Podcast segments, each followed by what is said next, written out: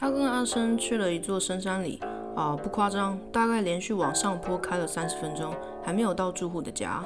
终于到了，一如往常的热。听阿生说，这是最后一次服务这个客户，因为他有一点难缠，所以今天公司要阿生开除这个客户。哦，还有这样的？哦，他很惊讶。阿生说：“嘿呀，不划算啦，不要这种客户。那是一个社区，社区的花草树木干净整齐的不可思议。他还不太会用大剪刀跟电锯，所以很敬佩那些替社区除草的师傅们。”客户的家有两层，第一层客厅外面是一座漂亮的花园。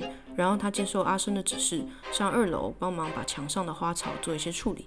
但是，一上二楼他就愣住了，因为站在二楼，除了有一个游泳池之外，他还可以清楚的看见二楼内部的装潢。天哪，这个装潢！天哪，这个颜色怎么会这样？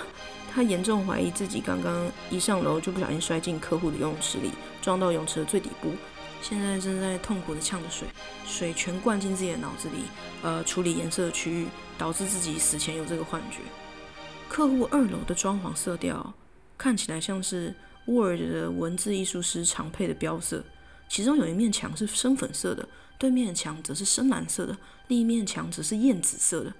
洗手台的水龙头包着粉红色的绒毛，墙上有一大串一大颗一大颗的珍珠项链。地毯则是张极度鲜艳的粉紫色，好像有人把《玩具总动员四》的熊抱哥给杀了，然后皮扒下来铺在地上。天花板上还吊着五彩缤纷的水晶吊灯，书桌则是银色，全银。这些颜色在打架，他们正在打架。我的眼睛，我的脑子，我我该怎么办？他脑子无法正常处理，想把手套套在手上也比平常还要困难。吊灯的正下方还有一颗大南瓜。哎，草尖，草尖，那个叫什么？他异常的痛苦，脑子拒绝识别。阿生刚好上楼，兴奋的接着喊道：“草间人命，干是草间弥生啦！干草间弥生！”他无法克制的大喊：“哦，是哦。”阿生很好奇的问：“他是谁啊？”嗯，呃，一个日本装置艺术家。其实我也不是很确定，我我不是很懂艺术。他喃喃自语。他看到这个二楼装潢设计以后，真的打从心里觉得自己不懂艺术。那时候他尽量避免直视二楼的内部，这是一直跟阿生聊天，就是或者是专心的拔草。午休的时候，则在社区每一间房子前绕一绕，欣赏了许多名车。每一户起码有一到三台的轿跑车或者是修旅车，Mercedes、Jimmy、Bentley、B N W、法拉利，还有小忍 C B 系列或者是一些哈雷的重机。突然。社区入口那边传来一阵阵轰隆隆的引擎声，慢慢驶进来一辆鲜红色的法拉利小跑车。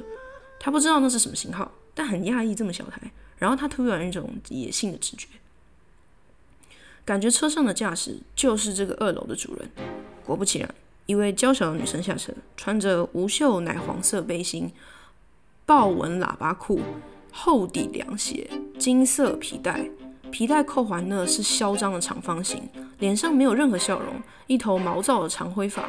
他反射性的向后退了几步，他想起自己某求学阶段的一些文组老师或者是教授。嗯，除了衣着部分外，他真的没有看过老师这样穿过了。但是主要感觉就是这个客户是很神经质，然后不好相处的。但他很有信心，因为他从小就是英文跟国文老师的 teacher's pet，这是老师最无法抗拒说话有家教的学生了。所以他主动上前打招呼。啊，打扰了，黄小姐。我们刚刚给您处理一下您的花园，若有任何需要我们协助或做不好的地方，请尽管跟我说。黄小姐对他微微笑，点点头。她在心里给自己的右肩拍了拍，称赞自己做的非常好。她知道，其实他羡慕极了。谁管黄小姐是不是色盲啊？她有一辆法拉利耶，就像神经系统里的打或逃反应，她反射性的选择了趋炎附势，相信。希望黄小姐能看出他有任何特别之处，或许，或许以后他可以跟黄小姐打好关系，他就可以知道他们买得起名车的秘密，或是秘诀。他咽了咽口水，但黄小姐没有。黄小姐拿完东西以后就直接上楼了，直接上上了车啊，厚底鞋也没有妨碍她控制油门的精准度。车门一关，小脚一踩，黄小姐就这样开走了，把她留在法拉利和后照镜里面。后照镜里的自己一如往常的失望。啊，越来越小，越来越小，直到阿生从远处叫她回去继续拔草，她才又变回那种不会随意做白日梦的小蚂蚁，继续拔草去。